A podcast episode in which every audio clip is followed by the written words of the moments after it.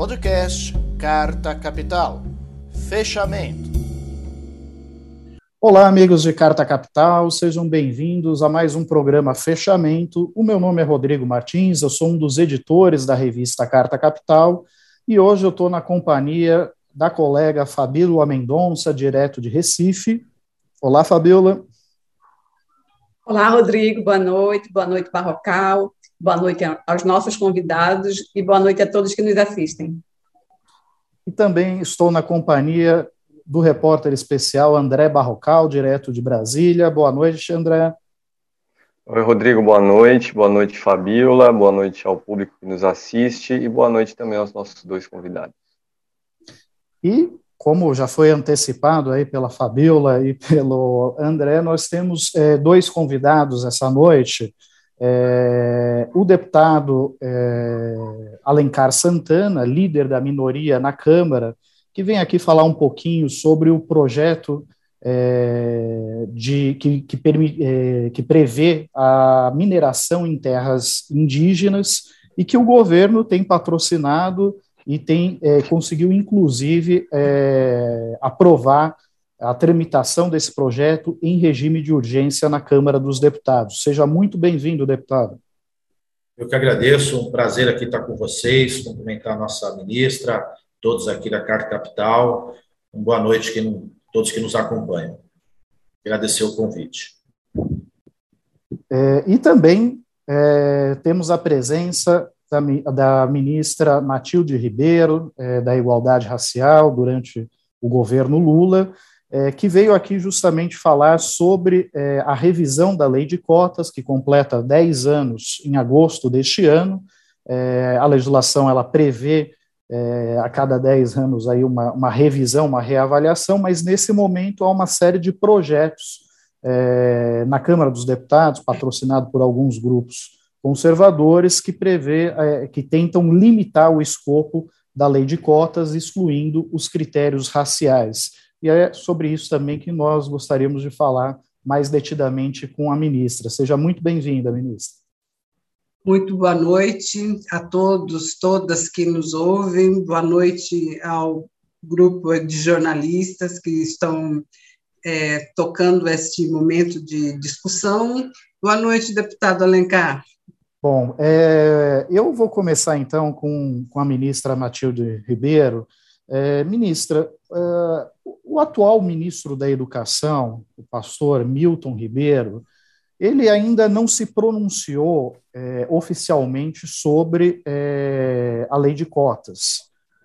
É, no entanto, no passado recente, ele já deu, uma, é, já deu declarações dizendo que ele é a favor apenas das chamadas cotas sociais, embora as cotas raciais também sejam cotas sociais, mas enfim, o ministro é, acredita que o ideal seria só levar em conta a origem de escola pública e o critério de renda. E já há projetos em tramitação na Câmara dos Deputados visando justamente limitar a lei de cotas, é, excluindo os critérios raciais que norteiam é, essa legislação criada em 2012. Então, a, minha, a, a primeira pergunta que eu falo para a senhora é assim: qual é o risco que nós estamos correndo atualmente é, caso seja levado a cabo essa revisão da, da, da, da lei de cotas e esses projetos é, sejam pautados é, pelo, pelo Congresso, e que a senhora falasse também, resumidamente, qual foi o impacto da lei de cotas é, ao longo desses últimos dez anos no Brasil. Sim, essa é uma questão bastante presente na sociedade é, desde que o movimento negro, há algumas décadas, né, vem demandando, vem apresentando a, ao Estado, com as diversas representações de governos que nós já tivemos nas últimas décadas, esta necessidade de descruzarmos os braços e ter um trabalho efetivo para a inclusão da população negra, né, da faixa de juventude, considerando a inserção no, no nível superior, é, a partir de medidas que sejam mais democráticas do que historicamente tem sido na área de educação. É aí que se enquadra toda essa demanda e toda a questão apresentada em torno da política de cotas. Esse projeto tramitou por dentro do executivo e do legislativo durante muitos anos. Quando o presidente Lula foi eleito em 2002, nós já, desde o momento da campanha, desde o momento do governo de transição, nós já tínhamos essa questão é, pipocando nas nossas mãos. Né?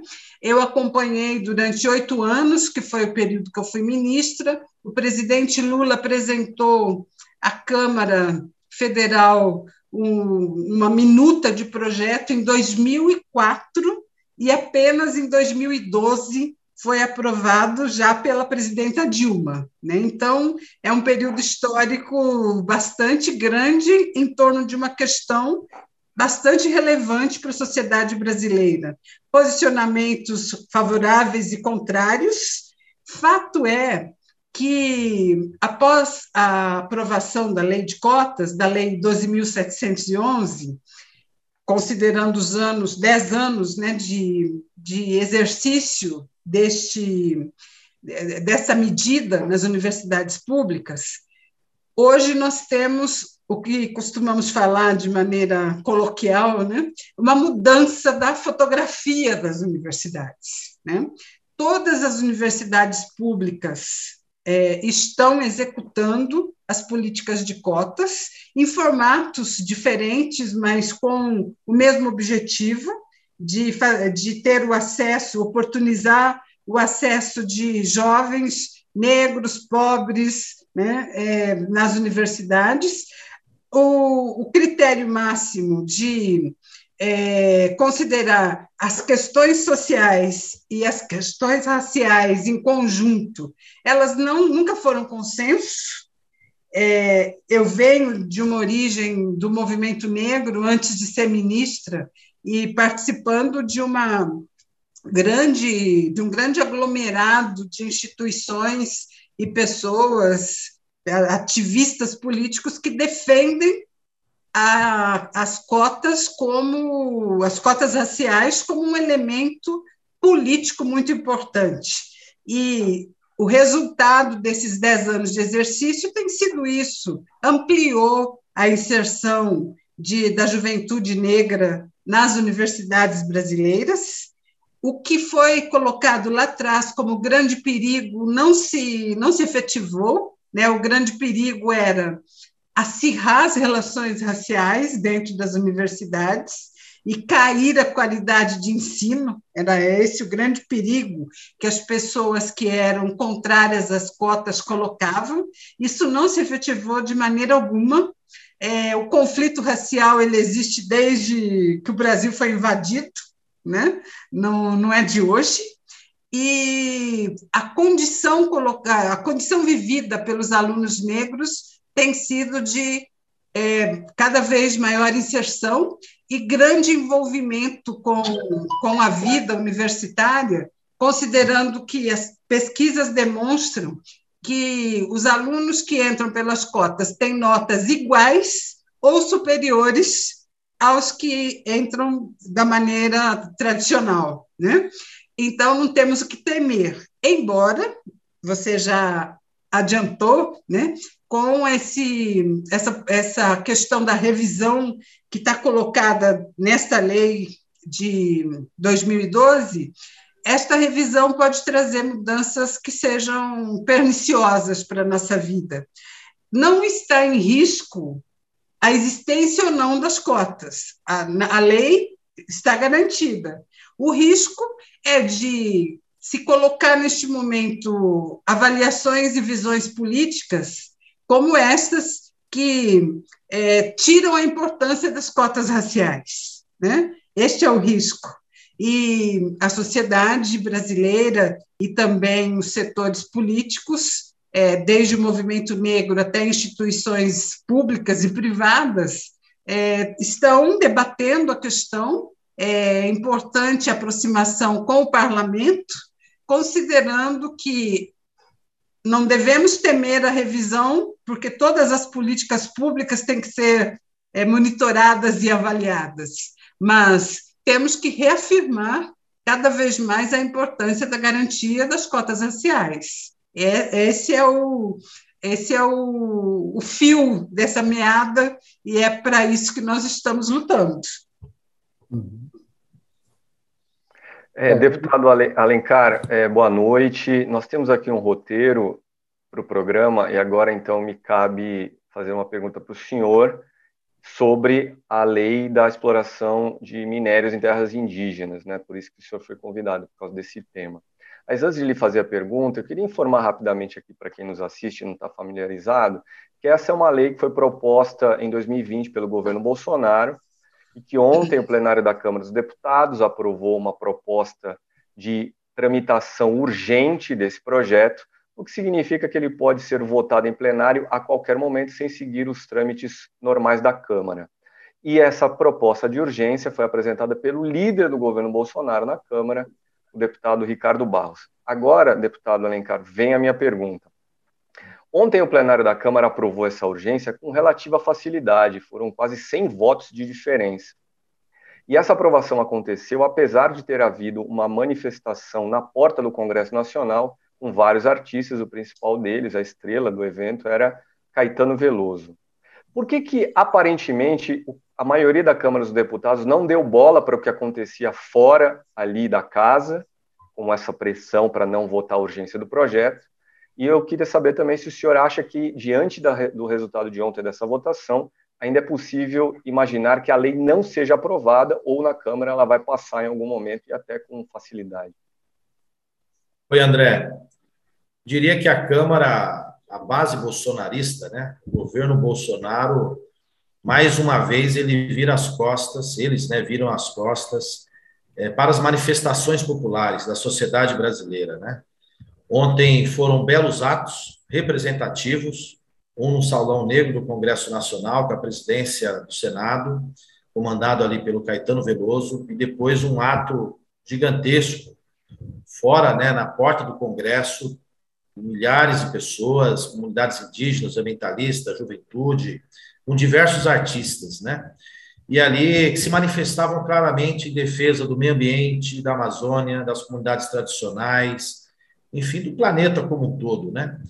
E eu alertei durante a votação justamente dessa covardia, né? De um Congresso que vira as costas ao seu povo, que pouco se importa com o clamor popular, com as manifestações e finge que nada está acontecendo é uma política destrutiva e diria que covarde. Covarde porque eles usam a desculpa da guerra para concluir um intento que é desde o início do governo. Foram tão covardes como foi o deputado Arthur Duval na agressão às mulheres que ele fez lá na Ucrânia, utilizando a guerra, agredindo ainda mais as mulheres, não só de lá, mas de todo mundo. E o, e o governo Bolsonaro usa a desculpa da guerra, dizendo que precisa é, explorar potássio para produzir fertilizantes e que precisa autorizar a mineração em terras indígenas. Isso é uma verdadeira mentira.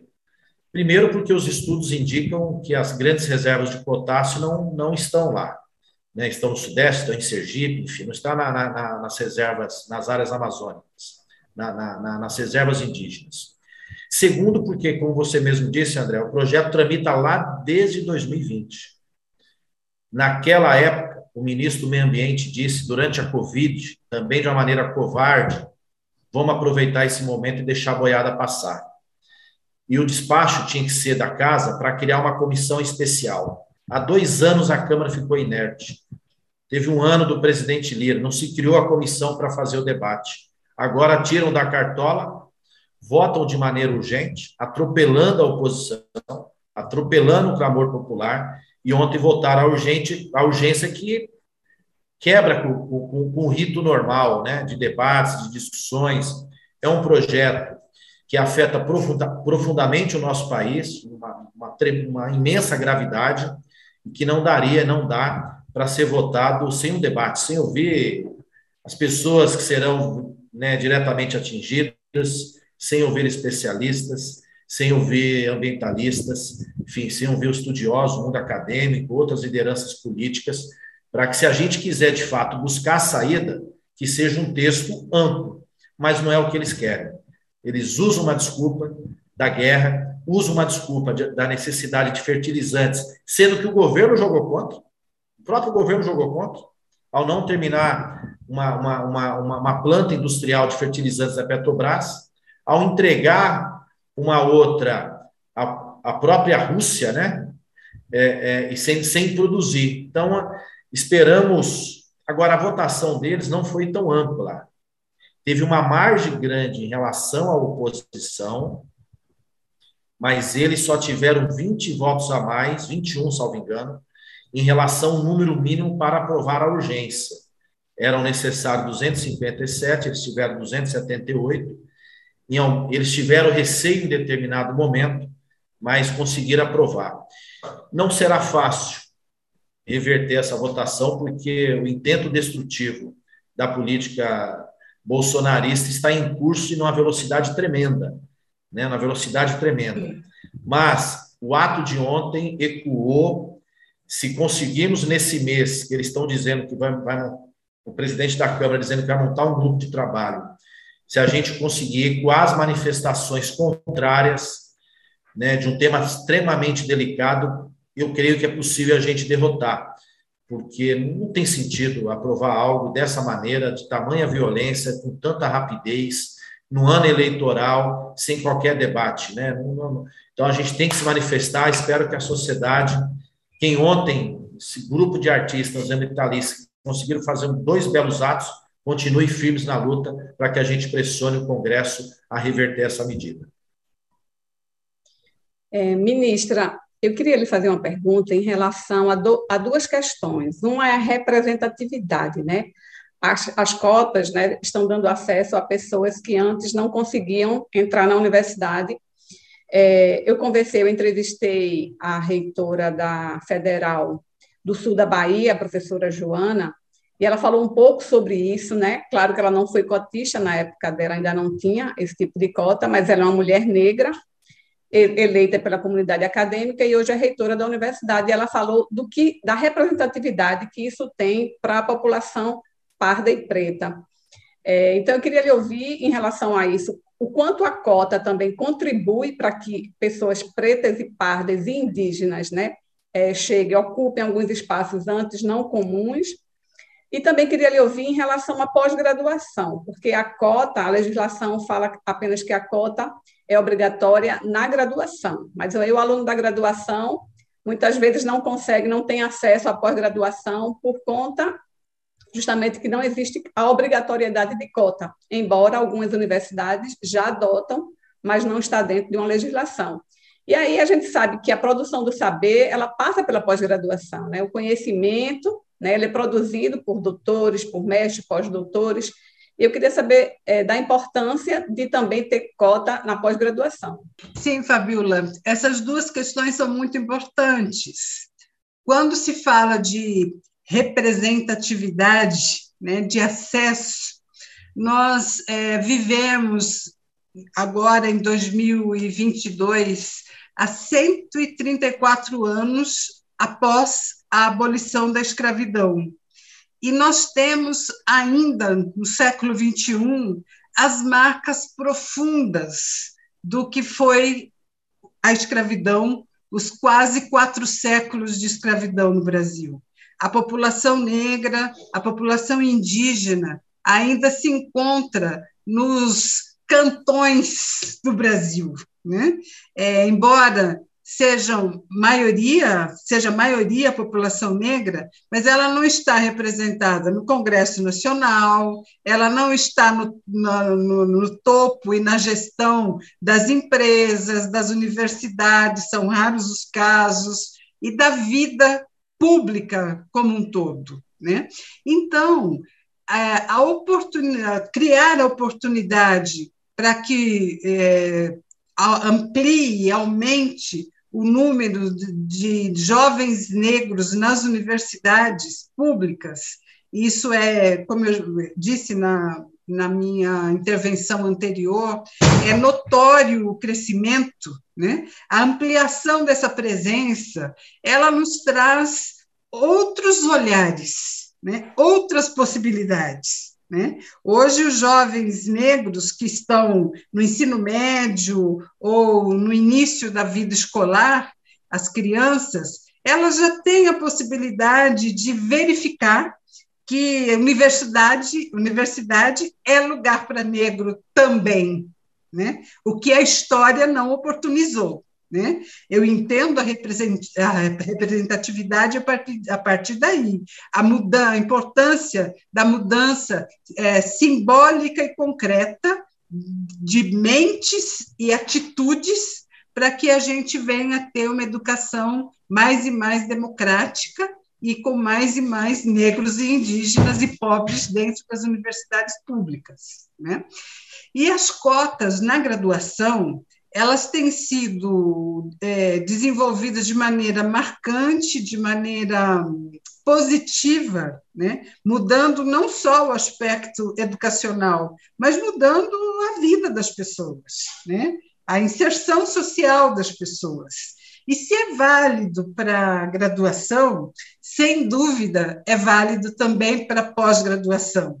Concordando contigo, né, que é no campo da pós-graduação que se dá o chamado, a chamada produção de conhecimento, né? sem desconsiderar o saber popular, é lógico, né? sem considerar, sem desconsiderar a, a, é, toda a contribuição que o conjunto da população tem para a vida brasileira, mas nós temos que é, também é, colocar luzes neste espaço que é o espaço da pós-graduação, e que, por toda a consequência da pobreza, é, da é, baixa inserção e baixa presença na vida política do Brasil, os é, estudantes negros não continuam é, os seus estudos é, após a graduação ou mesmo após o ensino médio. Então, a,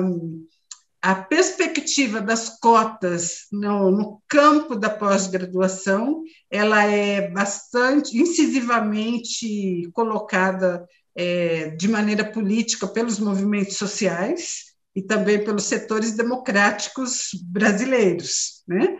É, a, a sua importância já está mais do que comprovada, já está mais do que construída. O que é preciso agora é ter passos largos para transformar essa necessidade em lei, assim como foi a Lei 12.711. E é, é, as, duas, as duas pontas se complementam. A inserção no campo universitário, ela é, incrementa né, é, a participação política e a presença social, somados, né, somadas essas questões as outras políticas públicas, sem dúvida, né, a moradia, a saúde, a cultura, uma, uma, uma área da política pública não sobrevive de maneira eficiente e profunda sem a outra. Né? Nós estamos falando de educação aqui é, é, é apenas como um campo a ser desenvolvido, mas lembrar desta necessidade de uma articulação mais ampla é importante. Então, a luta tem que ser firme e forte para que permaneça na graduação e amplie para pós-graduação. É, obrigado, ministra. A Valéria Souza, que está nos acompanhando, ela também notou essa mudança do perfil das universidades e diz que mudou para muito melhor, tá? mais representativa, só que sente a falta disso é, na docência. Né? É, e, e, eu gostaria de, de pontuar apenas um, um aspecto. É, isso são dados que foram divulgados pela Andifes, que é a Associação dos Dirigentes, dos Reitores das Universidades e Institutos Federais de Ensino. Em 2010, antes da aprovação da lei de cotas, é, o, a, os pretos e pardos correspondiam a apenas 40% do universo de estudantes nessas instituições. E em 2018, é, o cenário ele se altera e eles já passam a ser maioria, 52, é, 51,2% em 2018. Então, houve aí, de fato, uma inclusão significativa da população preta e parda nas universidades é, federais.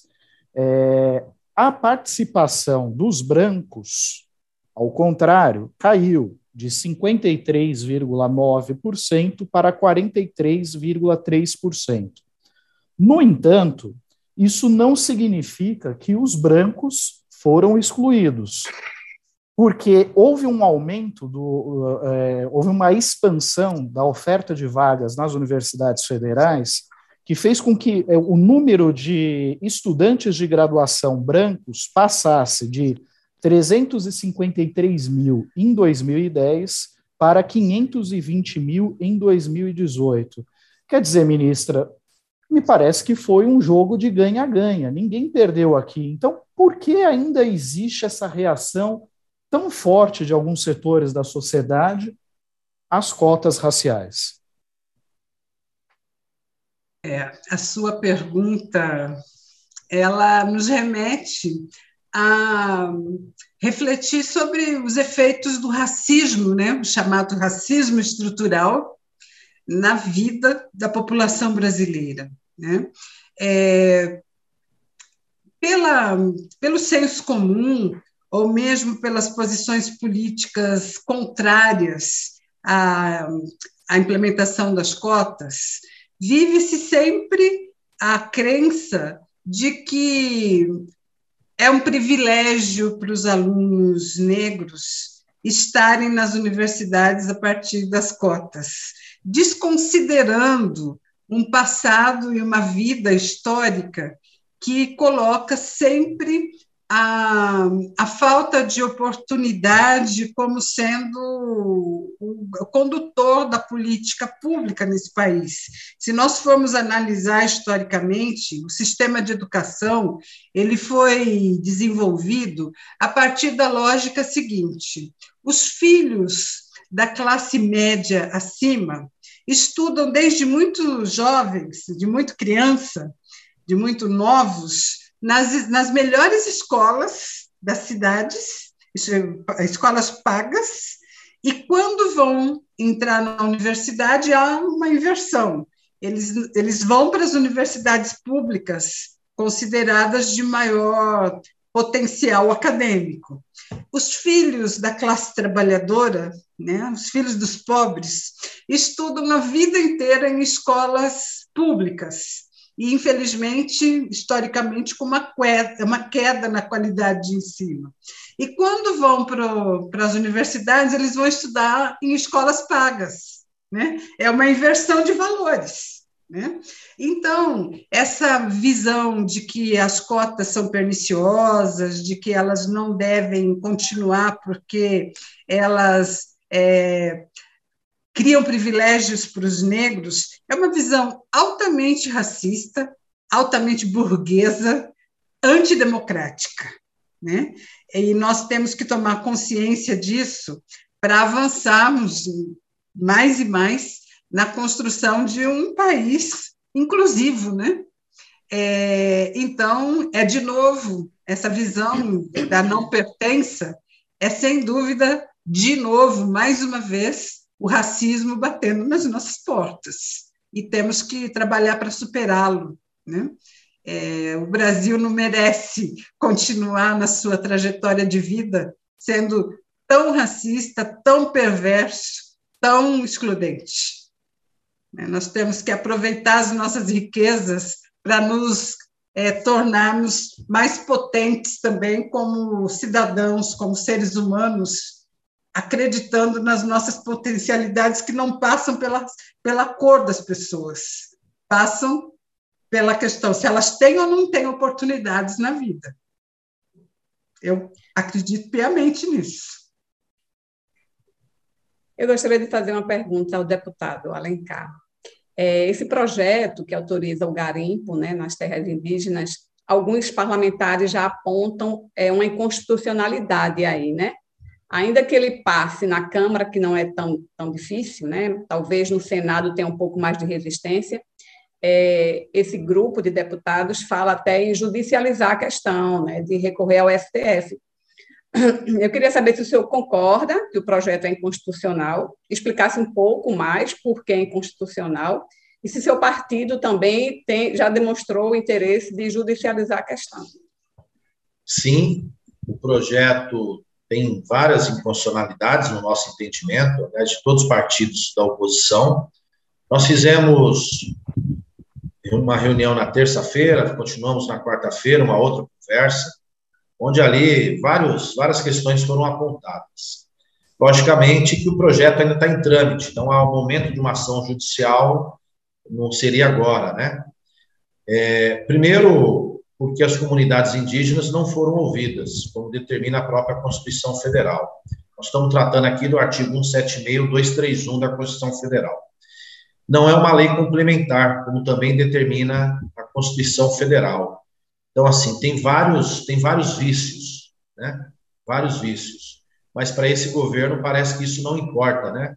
O que importa para ele é essa ideia maluca, destrutiva do nosso país. Então, os partidos de, de oposição estão em sintonia, estão firmes contra né, o projeto 191, que permite a mineração em terras indígenas, é, estão, logicamente, no primeiro momento, é tentar barrar na Câmara. Se passar na Câmara, esperamos que o Senado haja com muito mais responsabilidade e ponderação, impedindo a sua aprovação, mas se avançar e for aprovado, com certeza nós é, entraremos com ação judicial e aí esperamos que o STF faça o seu papel e não permita que... Essa... Aliás, o próprio Ministério Público Federal, a Câmara Técnica, deu um parecer apontando diversas inconstitucionalidades no projeto e manifestando que, enfim, que ele é inconstitucional. Então, esperamos que adiante, caso chegue até lá, em havendo ação efetivamente com o STF, assim defina, porque não dá para a gente, né, mais uma vez afirmando, continuar com essa política e achar que isso é normal, em nome de um suposto desenvolvimento, sem qualquer critério, sem qualquer planejamento, sem qualquer controle, faz um libera geral né, e permite que um patrimônio tão importante para o povo brasileiro, tão importante para o planeta, seja destruído por um governo de plantão. É, Matilde Ribeiro, se a senhora fosse hoje ministra da Igualdade Racial, qual seria a sua primeira proposta com o objetivo, então, de promover mais igualdade racial no Brasil? O que seria a bandeira número um sua? Bem, é, eu vivenciei o papel de ministra por quase seis anos. Atualmente eu sou professora universitária, mas essa vivência como ministra ficou muito forte na vida, né? Eu entendo que a agenda colocada né, pela, pela necessidade de vida da população brasileira, e considerando que bem mais da metade da população brasileira é negra, a agenda por direitos, por justiça socio-racial, ela é muito densa. Né? Então, em quatro anos de governo, oito anos de governo, há duas décadas, enfim, é, nós vivemos quinhentos e tantos anos né, de vida desse país sem que essa questão racial tenha sido enfrentada e tratada com a sua importância, com a sua relevância. Né? Então, é, atuar como, como, como gestora pública, né, como ministra, implica em ter o exercício de olhar o ao universo, né, olhar a floresta toda, mas saber que tem que priorizar coisas, né? E nessa lógica da priorização como início de caminho, eu entendo que a educação, é, o acesso à educação, não apenas no nível superior, mas o acesso desde a infância é, e a oportunização de ter é, a vivência da educação com qualidade, ela é uma grande alavanca para a cidadania e para para uma alavanca para a vida, né? é óbvio também que a educação ela está extremamente articulada com o trabalho, né? É, os jovens, assim aconteceu comigo, creio que deve acontecer, ter acontecido com vocês também. É, quando a gente estuda uma determinada área, quando se torna especialista numa determinada área, a, a intenção é atuar naquela área efetivamente, né, inserindo-se no mercado de trabalho. Então, a combinação entre educação, acesso à educação e acesso ao trabalho, ela, são dois pilares extremamente importantes para a garantia da cidadania. É, as ações afirmativas, eu entendo, assim como é, muitos setores acadêmicos e políticos entendem, as ações afirmativas elas não substituem as políticas universais, né? Elas são alavancas, elas são demonstrações de que é possível, né? Agora, o que se pretende mesmo é que as políticas públicas universais deem conta de é, atender às necessidades dos seres humanos, né? E trabalhar a questão racial com, como uma questão muito séria no nosso país, porque é inadmissível que a gente continue é, com toda, toda a condição tecnológica, toda a condição é, teórica, política que nós temos no nosso país, ambiental, né, estamos falando, é, a partir do, das intervenções do deputado nas questões ambientais e de acesso à terra, acesso a direitos a partir da terra, todas essas questões são fundamentais, tendo a questão racial como um, um foco é, importante de ser enfrentado. É impossível continuarmos vendo jovens sendo mortos à torta e à direita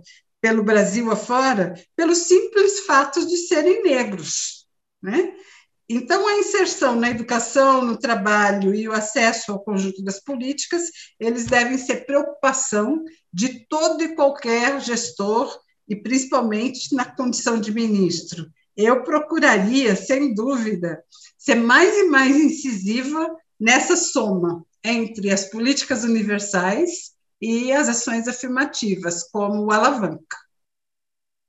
Obrigado, ministra.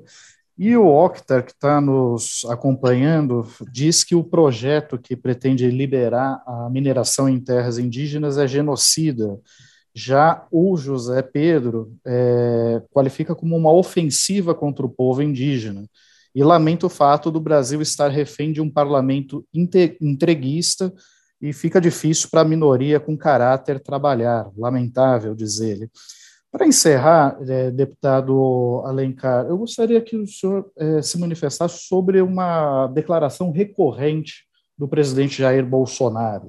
Sempre que questionado a respeito disso, ele diz, como se fosse um representante dos povos indígenas, que é, os índios eles querem explorar as suas terras, querem é, prosperar economicamente. É, e eu gostaria de perguntar para o senhor se isso é verdade ou é mais uma das mentiras do governo, é, de um governo que, por exemplo, chegou a usar a guerra da Ucrânia como justificativa para acelerar a tramitação é, desse projeto, sobretudo levando em conta que nos últimos meses nós assistimos vários conflitos envolvendo garimpeiros e povos indígenas, porque os garimpeiros invadiam as terras indígenas para explorar é, minérios é, naqueles locais e os índios é, respondiam e havia confronto, morte é, e por aí vai. É fato que os índios desejam o garimpo em suas terras? É mais uma mentira dentre as milhares do presidente Bolsonaro. Se tem uma coisa boa que ele sabe fazer, é mentir. Essa é a sua especialidade. Governar que é bom, nada, e ouvir o povo, um conjunto, nada, e os, ah, e os indígenas, muito menos. Né? Aliás, se ele quisesse ouvir saber a opinião, ele poderia muito bem ter entendido o recado que foi dado ontem no parlamento, pelos próprios indígenas que lá estavam. A comunidade indígena estava lá com diversos representantes, Nós mesmo, na sala da minoria, numa reunião, recebemos mais de 20 lideranças. Né, no congresso, no ato que fizeram à tarde lá, tinham centenas, e do lado de fora, diria que milhares ali, junto com tantas outras pessoas, ecoando, gritando, para que justamente o projeto não fosse aprovado né, dizendo que aquilo seria mais uma mais um ataque, mais uma mais uma ação destrutiva. Portanto, esse governo é antidemocrático. Se, no, se na época do presidente Lula as diferentes conferências, né, ela, elas permitiam que a gente ouvisse as opiniões desses setores, desses públicos, hoje esse governo não realiza sequer uma audiência. Então, é mais uma mentira para justificar a sua ação a ação do seu governo, que infelizmente tem no Brasil como objeto. É um governo que, sim, tristemente, nós estamos vivendo uma guerra que pode ter transtornos outros, ainda piores, né, dessa guerra nesse momento entre Ucrânia e Rússia. Nós estamos vivendo uma verdadeira guerra no nosso país, só que uma guerra é comandada pelo presidente contra o seu, povo, seu próprio povo. Foi assim na pandemia, é assim na educação, é assim na saúde, é assim nas políticas sociais. Aqui a ministra falando da política de cotas, por exemplo, presidente que a todo momento atacou o povo negro e ataca, e assim também é no meio ambiente as comunidades indígenas. Então, nós estamos sofrendo um verdadeiro ataque traiçoeiro do presidente contra a própria nação. E ele se utiliza das mentiras para justificar, das mentiras e das desculpas, e a transferência de responsabilidade a terceiro para justificar suas maldades. Está certo. Deputado, eu agradeço muito pela sua presença. Sei que o senhor está envolvido na, nas negociações também num projeto que é, envolvendo aí a, o barateamento do custo dos, dos combustíveis. Excedeu até um pouquinho aqui o tempo que tínhamos combinado, né? Não, eu que agradeço o convite, muito bom. Obrigado, Rodrigo. Né? Obrigado, Fernanda. Obrigado, André. Parabéns à ministra novamente. E estamos juntos também para que a gente possa prorrogar a política de cotas iniciada no governo Lula, que transformou a sociedade brasileira e que precisa continuar. Né? Um forte abraço a todos, nosso boa noite. Obrigado, deputado. E também agradecer a presença da ministra Matilde Ribeiro, que comandou a pasta da igualdade racial durante o governo Lula Ministra, muito obrigado pela sua atenção e pela sua participação no nosso programa. Obrigada a vocês. É sempre muito bom poder estabelecer esse diálogo que passa pelo, pelos caminhos midiáticos e chegam mais longe do que a gente consegue no nosso dia a dia, das nossas reflexões. Muito obrigada, até a próxima. Até mais, ministra. Bom, e nós vamos dar continuidade aqui ao nosso programa com as pautas é, da semana. É, mas antes eu gostaria de é, perguntar para o Barrocal. O Barrocal ele traz uma reportagem na edição impressa de Carta Capital que mostra mais uma bandalheira fardada né, no governo Bolsonaro.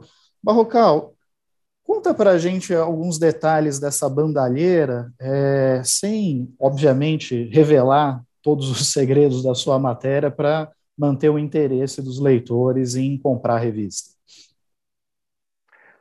Rodrigo, o presidente da finada CPI da Covid, o senador Omar Aziz, certa vez, durante uma sessão, usou a expressão lado podre das Forças Armadas. Inclusive, isso causou uma reação dura do ministro da Defesa, o general da Reserva, Walter Braga Neto, ele que é hoje cotado para ser vice na chapa de Jair Bolsonaro, concorrerá à reeleição. E a minha reportagem da semana conta mais um tipo de história esquisita envolvendo militares e compras governamentais. Só que nesse, nesse, caso específico, a gente não está falando apenas de fardados das Forças Armadas, mas também de fardados da Polícia Militar. São histórias a respeito de duas licitações realizadas no ano passado por dois órgãos federais. A Secretaria de Saúde Indígena, uma repartição do Ministério da Saúde. Essa secretaria é comandada desde fevereiro de 2020 por um general, o nome dele é Robson Santos da Silva. E a outra licitação foi realizada também no ano passado pelo ICMBio, que é um dos órgãos ambientais do governo. E na época desses acontecimentos, do ICMBio, na época dessa licitação, o instituto era comandado por um policial militar de São Paulo, o senhor Fernando Lorenzini. Essas duas licitações contrataram serviços de táxi aéreo prestados por helicópteros, por empresas que têm helicópteros e os oferecem aí para órgãos, para órgãos públicos por demandas específicas. E ambas as licitações tiveram entre os seus vencedores uma mesma empresa, o nome dela é Fly One, que nas duas disputas apresentou ali algumas, digamos, esquisitices documentais e técnicas a respeito das suas próprias aeronaves. A reportagem conta, então, por que é que o que é essa esquisitice e lança luzes sobre o porquê que órgãos públicos federais comandados por fardados teriam, digamos, feito vistas grossas para essas esquisitices e levado adiante a contratação da empresa. Uma empresa que, veja só, em 2020 teve uma receita de 23 milhões de reais, graças a esses dois contratos firmados em 2021, vai ganhar ao longo de 12 meses 80 milhões de reais, quase quatro vezes mais. Baita negócio para ela, mas para os cofres públicos fica a dúvida se de fato foi um bom negócio. Convido a todos que leiam então essa reportagem na edição impressa ou então na edição digital de Carta Capital que chega amanhã para os leitores. Pois é, você vê que feito monumental, né? Em plena crise, pandemia, guerra na Ucrânia, uma empresa consegue quadruplicar o seu faturamento. Essa mágica realmente é, é assombrosa. Mas eu vou chamar aqui um vídeo que foi gravado pelo Sérgio Lírio, é, redator-chefe de Carta Capital e nosso correspondente em Lisboa, é, que é, faz uma análise sobre a guerra econômica travada entre os Estados Unidos de Biden e a Rússia de Putin. Kaká, Solta o vídeo para a gente, por favor. Exatas duas semanas após a invasão à Ucrânia, os ministros das Relações Exteriores dos dois países, o russo Sergei Lavrov e o ucraniano Dmitro Kuleba, se reuniram na Turquia. O mais importante e mais relevante encontro entre as partes desde o início do conflito deu, no entanto, em nada. Nem mesmo um cessar-fogo de 24 horas foi aceito. Na entrevista coletiva logo depois da reunião, Lavrov deixou claro que a Rússia não pretende ceder às sanções ocidentais. Multinacionais continuam a deixar o país. Os Estados Unidos interromperam a compra de petróleo e a Europa aumentou as restrições aos oligarcas ligados a Putin. O Kremlin, por sua vez, anunciou uma redução das exportações de matérias-primas, petróleo e trigo incluídos. Restringiu também, por sua vez, as redes sociais norte-americanas e fala até mesmo em deixar a internet global e se juntar a uma rede mais aos moldes chineses. A certa altura da entrevista, Lavrov repetiu que as sanções econômicas impostas pelo Ocidente equivalem a uma declaração de guerra e disse que a Rússia pretende, num futuro próximo, se tornar menos dependente das empresas e da economia ocidental. Não vamos persuadi-los a comprar o nosso petróleo e gás, declarou quase ninguém imaginava, mas a escalada do conflito arrisca criar dois mundos distintos, como nos tempos da Guerra Fria. Mundos que não conversam, que não negociam, mundos que se estranham e se estudam. A consequência imediata da escalada desse conflito é uma piora na perspectiva de recuperação da economia global, que anda tão desigual e tão lenta. O aumento do petróleo, o aumento dos preços dos alimentos tende a gerar mais inflação, mais miséria, mais dificuldade para a população. Isso vai acontecer de norte a sul, do Chile, passando pelo Brasil, ao Japão. Pois é. E a Gisele Saviani, que está nos acompanhando aqui na transmissão, ela pergunta: outro aumento da gasolina, isso é reflexo da guerra? Aonde vamos parar? É, bom, Gisele, em parte é reflexo da guerra. Né? A, a Rússia é, tem a quarta maior reserva de petróleo do mundo, é, mas é o segundo maior exportador, pelo menos até o início da, da guerra na Ucrânia, era assim. e 40% de todo o gás natural consumido na Europa é proveniente da Rússia. Então, por conta desse embargo econômico que está sendo é, feito por Biden no caso do petróleo e de todas as demais sanções, as ameaças da Rússia e tal, isso provoca uma, uma oscilação, uma variação de preços é, do barril de, de petróleo muito forte. Então, se no início do ano o barril de petróleo estava bem abaixo dos 100 dólares, é, ele chegou a ter picos nessa semana de 140 dólares e continua acima de 110 dólares. É um patamar que não se via é, há pelo menos oito anos. Né? Então, tem sim um impacto da guerra, mas também tem uma decisão política do governo Bolsonaro de fazer repasses automáticos né, do, do, do, preço dos combustíveis é, conforme a variação do, do, preço do petróleo no mercado internacional. É, antes, no, nas gestões é, de Lula e Dilma, havia uma preocupação em tentar segurar um pouco esses aumentos, né, em tentar escalonar isso, é, e isso foi alvo de intensas críticas né, por parte de setores do mercado, do, dos, dos, liberais, tal, porque viam aí prejuízos horrendos aos acionistas da Petrobras. Mas é, os, o prejuízo causado à população brasileira como um todo por conta desses sucessivos aumentos do preço dos combustíveis, aí esses analistas do mercado, esses agentes econômicos, é, é esses teóricos liberais, eles costumam desconsiderar um pouco. O fato é que a Petrobras ela acaba de anunciar um reajuste no preço dos combustíveis, um aumento de 18% no preço da gasolina, de quase 25% no preço do diesel, né, que é utilizado aí pelos caminhões e que, portanto, deve impactar no preço de praticamente todos os bens de consumo no Brasil, já que a nossa base de transporte é, sobretudo, rodoviária, né? É, e também um aumento de 16% no preço do gás de cozinha, né? Então, se já estava caro para muitas famílias adquirir gás de cozinha e várias delas estão migrando aí para fogão a lenha, que se expondo a risco de incêndio, inclusive, esse é um cenário que pode se acentuar ainda mais. Mas eu gostaria de perguntar para o Barrocal é, o seguinte: é, na verdade, são duas dúvidas, Barrocal. É, primeiro é o seguinte: o governo ele acenou com a possibilidade de voltar a oferecer incentivos fiscais, financeiros para o setor de óleo e gás. Mas é, somente em 2020 foram gastos mais de 52 bilhões de reais em renúncias fiscais para esse setor, é, sendo que o orçamento do Ministério do Meio Ambiente, a título de comparação, foi de 2,5 bilhões de reais, quer dizer, 20 vezes menos. Né?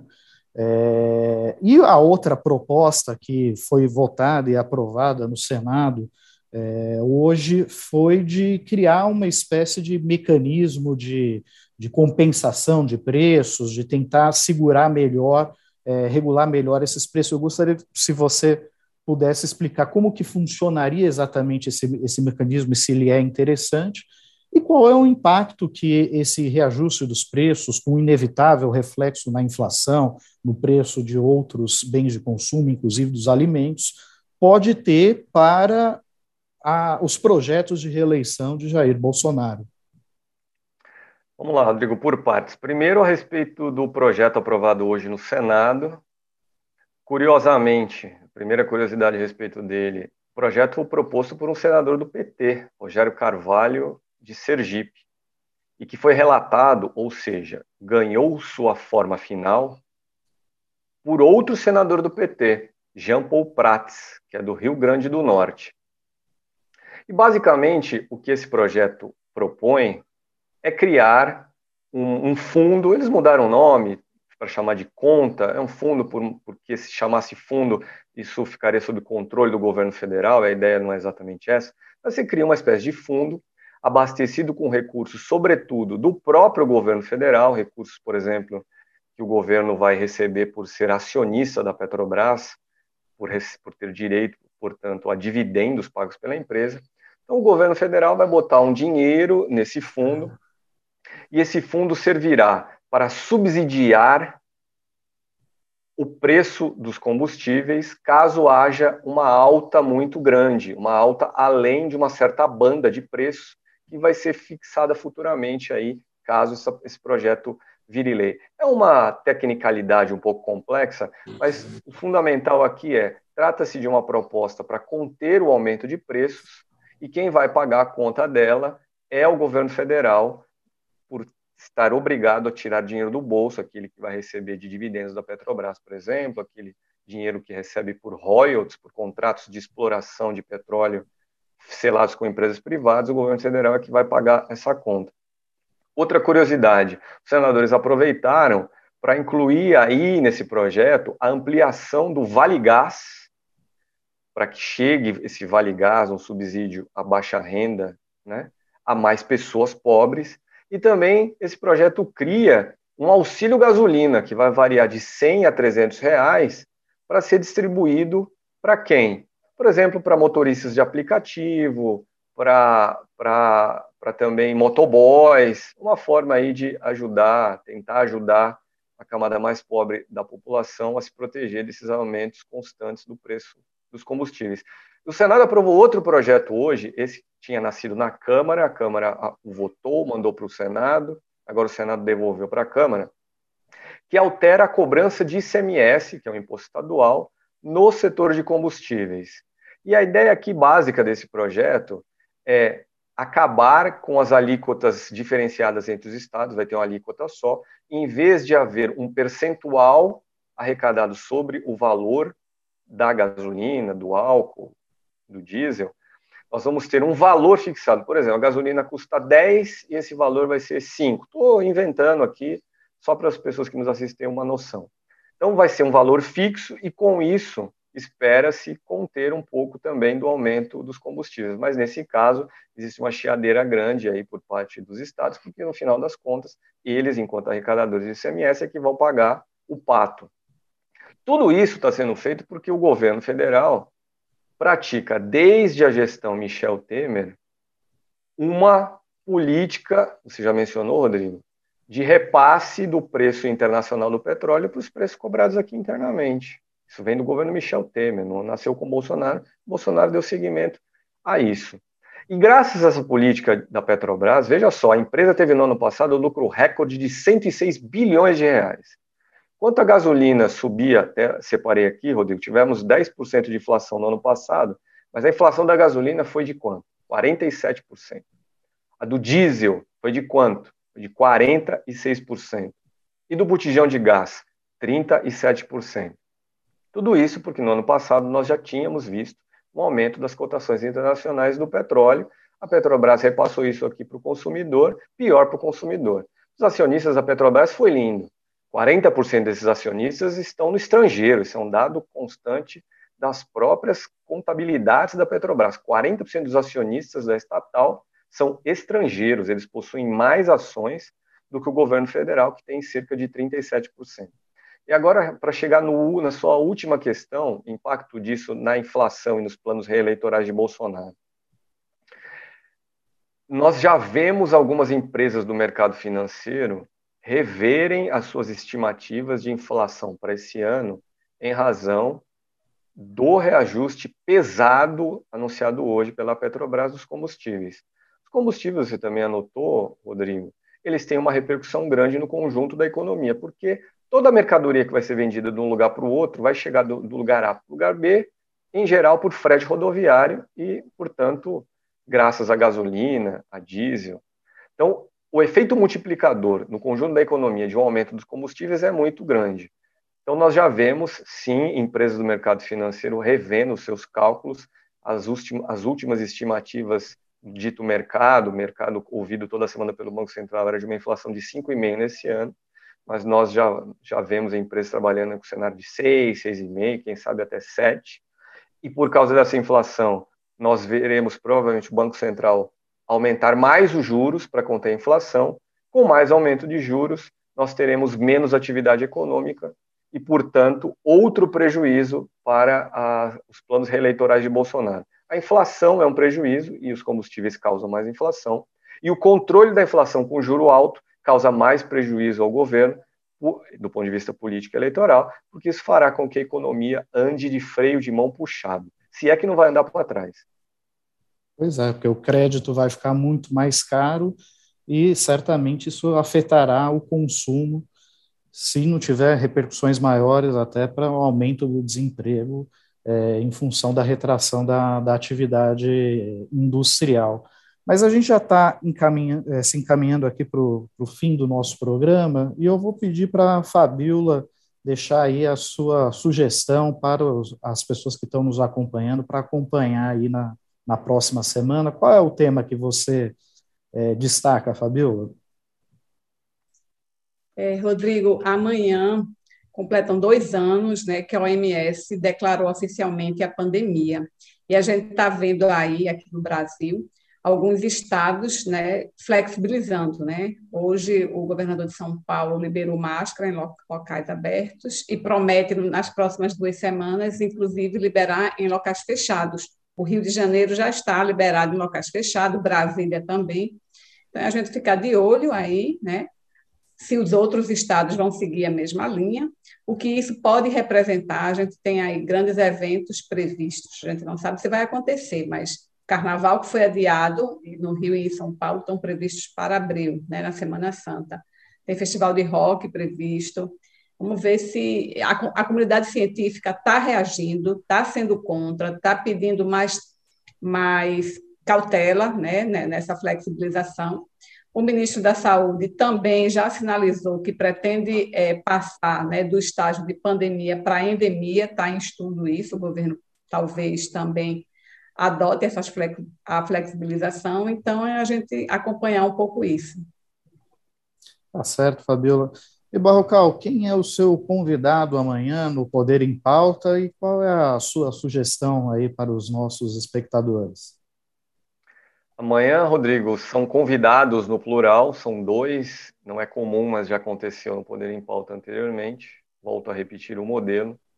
Será um programa temático sobre Petrobras e geopolítica do petróleo. Os convidados são o David Bacelar, ele que é coordenador da FUP, a Federação Única dos Petroleiros, ele já foi representante dos trabalhadores no Conselho de Administração da Petrobras.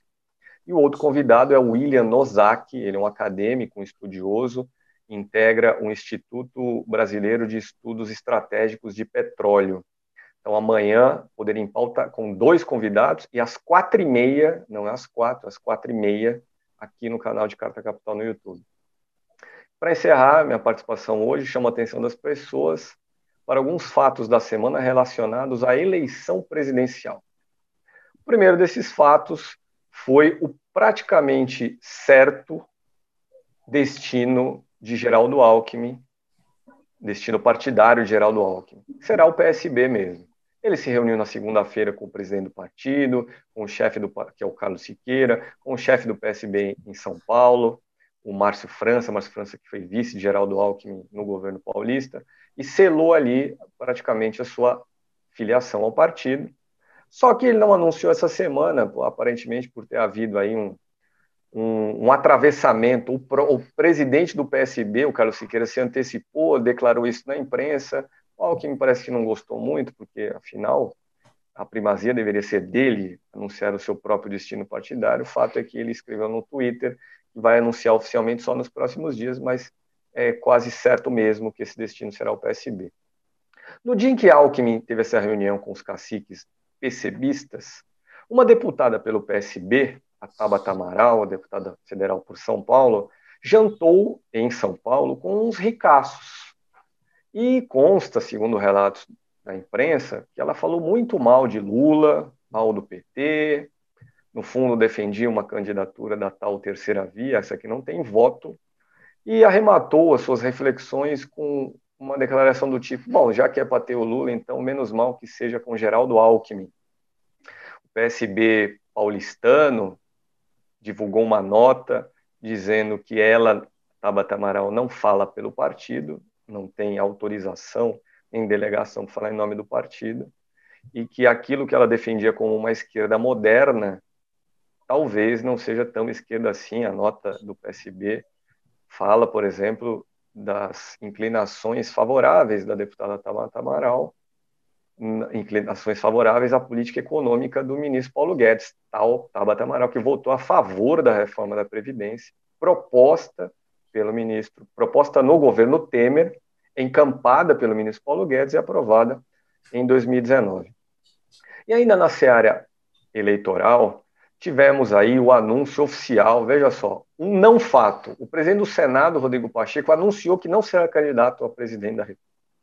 Ele, no ano passado, se filiou ao PSD de Gilberto Kassab, de expectativa de que ele, Rodrigo Pacheco, poderia ser um candidato a presidente pelo partido de Kassab, outro postulante da tal terceira via, essa que não tem voto, mas agora Pacheco já não demonstrava apetite nenhum, disse oficialmente que não vai ser candidato. E fica já é o quarto ex-candidato, né, da, ter da chamada terceira via, essa que não existe, né? É, já desistiu o Hulk, o, o, Luiz Mandetta, o, agora o Pacheco. Né? Ainda tem chão até a eleição para esse rol de, de desistência ser ampliado. Mas sem Pacheco no páreo, o PSD agora namora o governador do Rio Grande do Sul, Eduardo Leite. Eduardo Leite, que disputou prévias pelo PSDB, perdeu para João Dória Júnior mas gostaria de ser candidato a presidente e o PSD de Kassab jogou ali um, uma boia para ele, se ele quiser entrar no partido para concorrer a presidente, o partido está de portas abertas.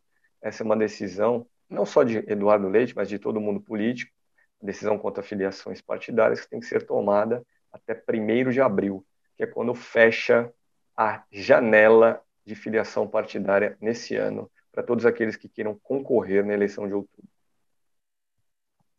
Tá certo, Barrocal, eu agradeço muito. É, e é, eu gostaria de chamar a atenção só para dois, dois temas, né, é, que a gente acabou não mencionando. Um é sobre é, o escândalo envolvendo o deputado Arthur Duval, deputado estadual por São Paulo, é, que viajou à Ucrânia, teceu comentários absolutamente repugnantes sobre é, as mulheres ucranianas, né, demonstrando que por ele ele se aproveitaria da situação para fazer turismo sexual por lá, tal qual um outro colega dele é, do movimento Brasil Livre supostamente já teria feito, o Tour de Blonde, né, o Tour das Loiras, é, segundo as suas próprias palavras. Renan é, Santos é o, é o tal do Tour de Blonde.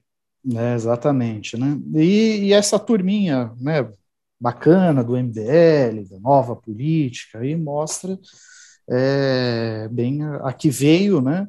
Mas eu gostaria de chamar a atenção, na verdade, para uma reportagem que, com, que figura na edição impressa de Carta Capital desta semana, é, do René Ruschel, um dos nossos colaboradores no Paraná, que ele resgata é, um caso envolvendo o deputado Arthur Duval no Paraná, né, na época em que ele é, ainda era um militante do MBL e um, um youtuber provocativo, que atendia pela alcunha de Mamãe Falei, é, que foi numa das ocupações de, de escolas paranaenses é, que estavam sendo ocupadas naquele momento pelo movimento estudantil, é, e não só assediou uma estudante secundarista de 17 anos, como, segundo ela, é, teria inclusive apalpado seu seio e é, de, é, descido a mão para sua cintura.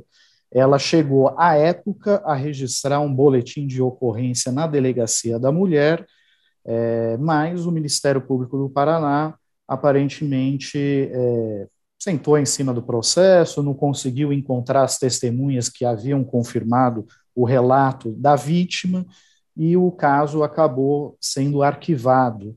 Mas é, o René ele reconta essa história, recupera alguns elementos dessa história, e eu acho que é bem interessante para mostrar que talvez esse comportamento do deputado é, tenha já tido sinais no passado, né, que mostrem aí que assim não deveríamos talvez nos surpreender tanto com as declarações dele.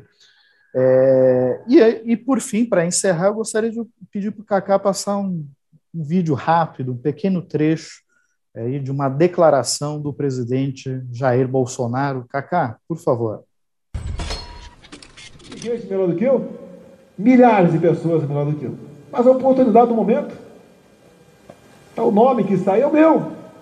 E eu tenho falado muitas vezes, eu não vejo a hora de um dia entregar o bastão da presidência para poder ir para a praia, tomar um caldo de cana na rua, voltar a pescar na Baía de Angra. Ter paz. Mas eu creio que uma coisa fala por tudo isso aí. Quem estaria no meu lugar se a facada fosse fatal? Como estaria o Brasil com essa pandemia?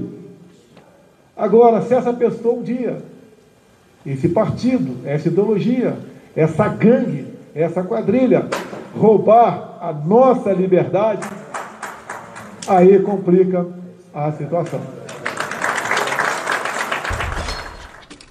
Pois é, vira e mexe o pessoal se queixa que eu sou muito crítico ao governo Bolsonaro, que nunca aponto algo de concordância, de positivo, pois aí está um exemplo de uma, um ponto de concordância com Bolsonaro. Eu também não vejo a hora do Bolsonaro passar o bastão. Não vejo a hora, vou. Assim, é, é, é um, é um momento aí em que eu estou aí plenamente afinado com o desejo do ex-capitão.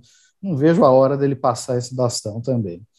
E aproveito também para avisar as pessoas que estão participando desse boicote cultural à Rússia. Né? Nós tivemos alguns exemplos aí ao longo da semana. Um restaurante aqui de São Paulo chegou a anunciar que iria retirar do seu cardápio o, prato de strogonoff. E, enfim, as pessoas eh, parece que estão embarcando aí num discurso né, de bloqueio à Rússia até na parte cultural. Bom, eu gostaria de dizer que eu resolvi aderir a esse movimento, e se você tem aí alguma obra do Dostoiévski, do Tolstói, e quiser descartar, mande para mim. Eu criei uma central de descarte de cultura russa aqui na minha casa. Pode mandar à vontade todos os livros que vocês tiverem aí, todos os filmes, tudo que vocês tiverem da cultura russa, pode mandar para descarte aqui na minha casa, que será muito bem acolhido. Um forte abraço a todos e até a próxima semana, pessoal.